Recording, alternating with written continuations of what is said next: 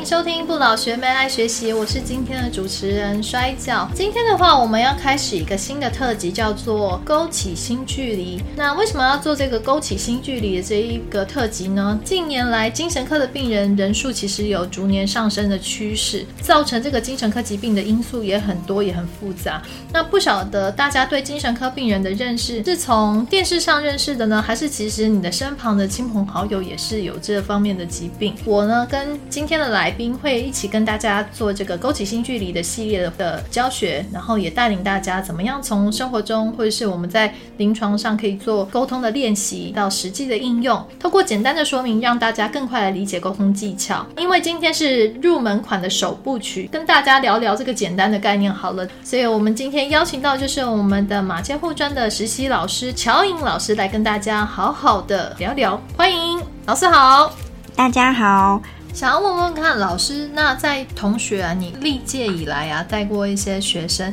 你觉得他们在实习上跟精神科病人沟通上，你会遇到什么样的状况？比较常见的，他们会比较不敢表达，然后会怕自己说错话，然后会可能会引起可能是病人的一些情绪，然后或者是会觉得个案他们回答的很简短，然后他们就会不知道怎么回应这样，对，不知道怎么接下去，对对对，很长就是会会不知道怎么接下去，然后可能之前也会比较习惯，就是可能问完就是像问问题，有点像问问题这样，然后就比较没有跟个案是有一来一往的互动，就没有这个。沟沟通过程，嗯哦，所以这也就是为什么我要做这个勾起新距离的特辑。这个勾就是沟通的勾，那新距离这是爱心的心，然后距离就是其实也是跟我们病人之间的一个关系跟一个距离的部分。嗯，所以勾起新距离，其实这个含义就是我们希望也是帮助同学增加他的沟通技巧。嗯，所以也谢谢老师来参与这次录制这一系列的课程。那老师，我们今天要介绍什么呢？好，我们今天主要是要复习。概念，那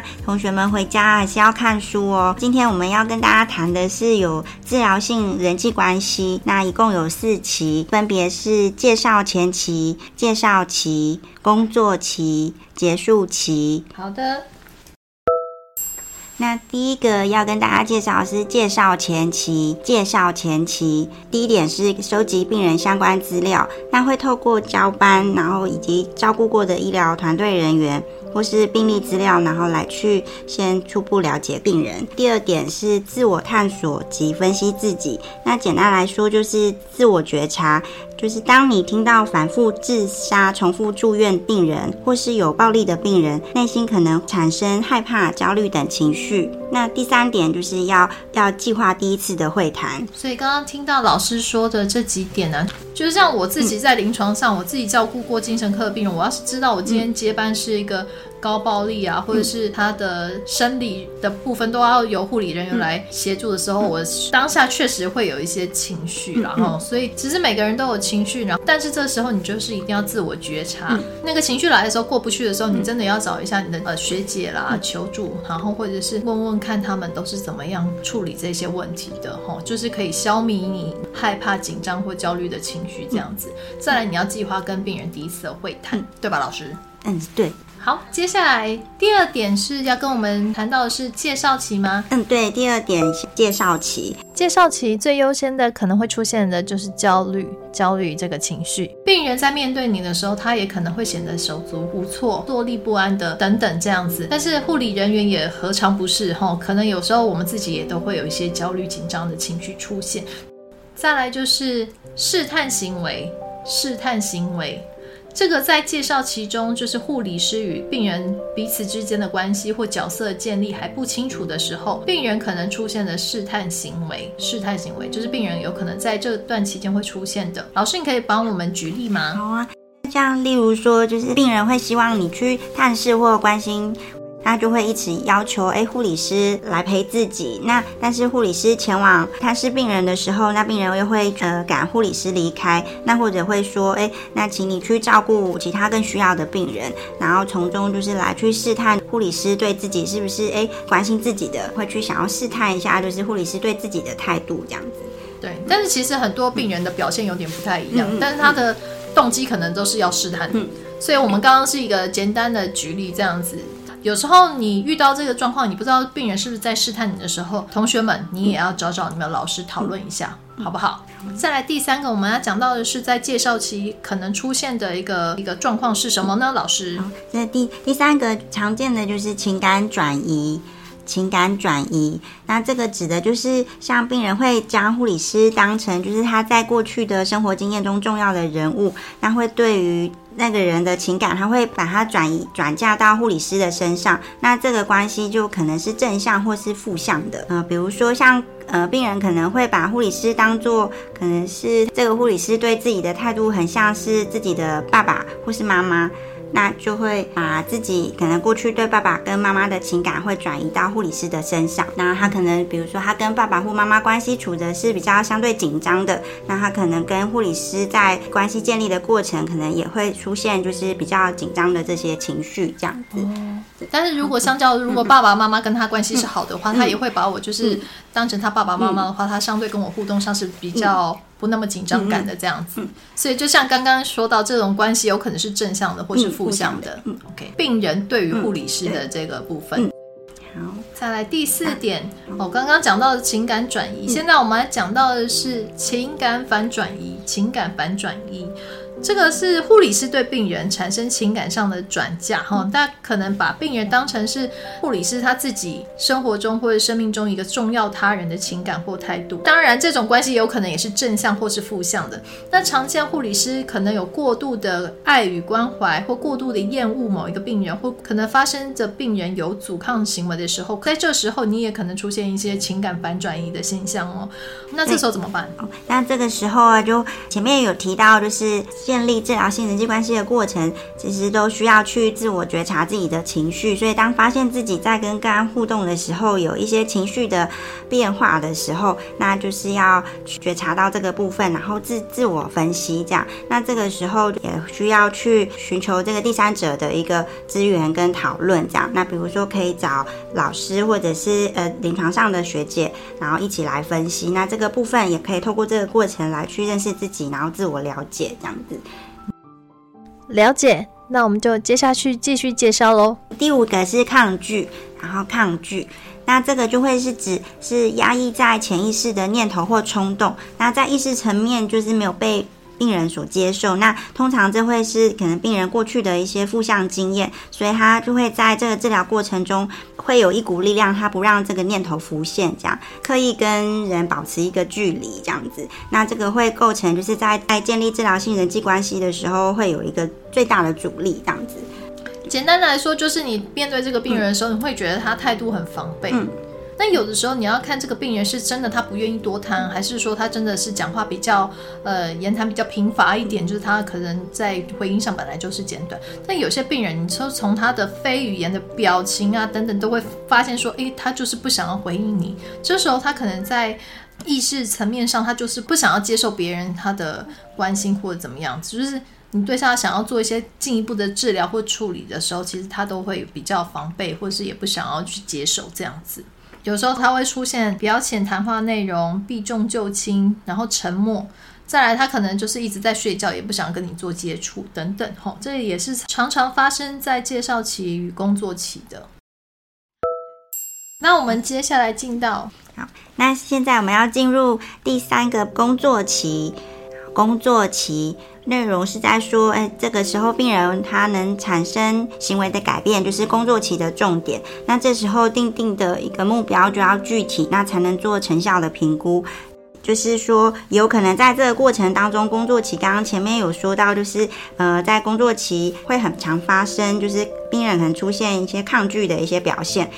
比如说，病人可能会产生愤怒或者是退缩的反应，那其实这也是病人在适应上就是会有的一个适应困难的原因。那所以这时候护理师就需要视状况来去引导病人。大家也不要感到沮丧，所以在这个时候呢，有好的支持就是很重要的哦。那同时也要去正视自己的情绪，嗯，适度的自我觉察跟自我分析。那呃，可以去找老师跟学姐，然后来去谈谈这个部分。刚刚听老师有在讲说，如果说这时候病人出现这个阻抗行为的时候，会有一些情绪啊，像愤怒啊、退缩的反应的时候，这也是他有适应困难的部分吗？对吧？嗯，就是可以透过这个情境，然后可以来去跟个案讨论说，哎。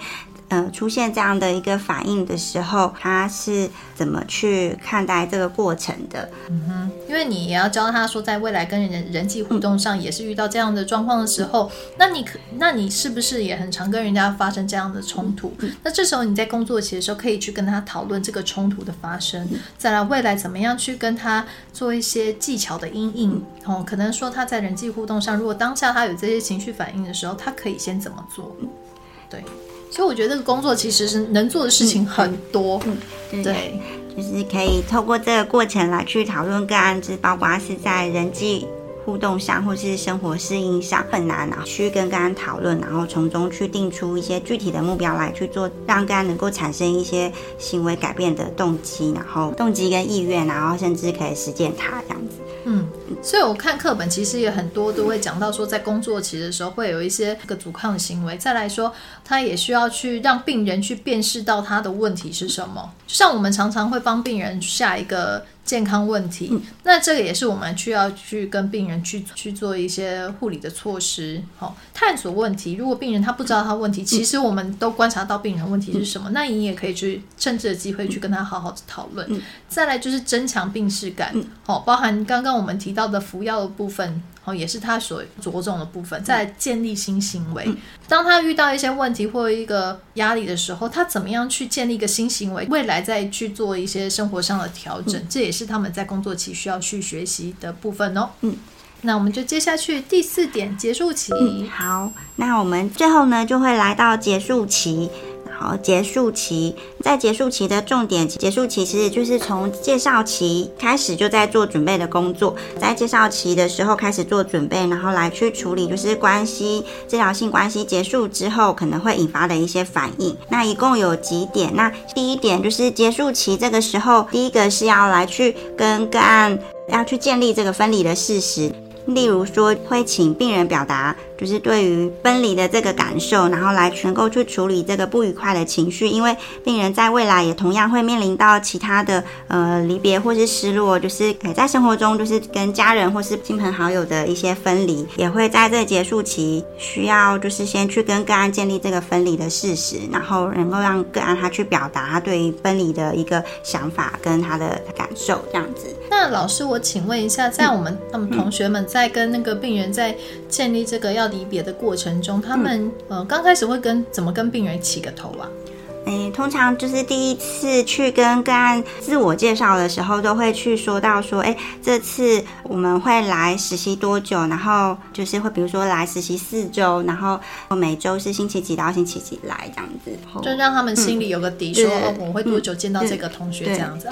嗯，对，所以早在介绍期就开始，这蛮蛮呼应的这样子。嗯。OK，再来。然后第二个的话，就是在结束期会做个回顾跟分享。那这个过程就会跟病人来去分享，说在这个建立关系的过程当中所发生的这些点点滴滴，同时也是要去减少就是病人对护理师的依赖。透过这个结束期的这个回顾跟分享，也能将病人的信任感来去转移到适合的对象上，这样子。那怎么减少对护理师的依赖？就是同学们他那时候都怎么做？啊，呃，就是结束的时候，可能就会去跟个案说，呃，虽然就是同学实习结束了，但是在病房中，如果说呃有任何问题的话，病房中还是有医师、护理师，所以。还是可以在病房中有任何问题的时候，都是随时可以跟护理师跟或是医师来去做反应跟讨论的这样子。嗯嗯，了解。在第三个的话呢，其实在结束期也要去辨识病人的反应，比如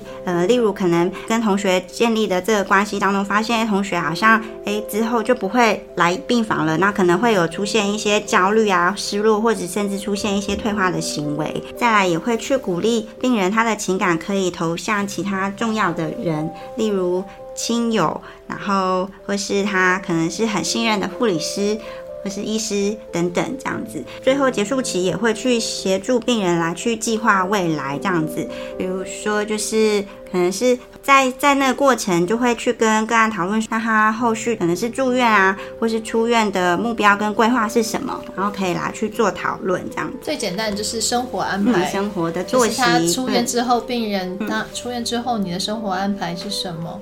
可以跟病人嗯，做一做一些下。讨论，然后鼓励他可以去去定出一些生活的规划，这样子。嗯那最后结束期的话，会让病人知道，呃，护理师会记得他这样子。嗯对。好的，我们讲完这四期之后，呃，节目也到了尾声。回顾一下我们今天的内容，介绍前期就是你可以先从哪些层面了解这个病人，包含病历资料啊，或者是曾经照顾过这个病人的学长姐啦，好这些等等的资料都可以去做收集。再来介绍期，他有可能会碰到的一些转移或反转移的关系，大家也要去知道说哪些是病人对护理人员，哪些是护理人员对病人哦。好，所以这个关系的部分，大家也要去看课本哦。那再来是工作期，也是可以介入比较多的互动跟护理措施。那这个时候也可能碰到病人一些阻抗的行为，也不要沮丧。好，因为也要跟大家讲，在每一次的沟通过程中，你也有想要收集资料或评估，没有办法一次做完。就算学姐我也没有办法一次做完，所以就是一一定要靠每一次你去跟他互动的时候，一定要定定一次的会谈目标，这都是很重要的哦。再来结束期的时候，在介绍期其实就是开始了哈，所以病人这时候也可能出现一些情绪反应，所以你要怎么样帮助他呢？哈，这时候你也就是可以想想看，哈，可以跟他讨论一些未来的规划啦，哈，这也是肯定他的努力。再来就是。跟他讲说，在这一段期间，后续也有会有其他的医护人员照顾你，哦，让他觉得他不是真的是一个人。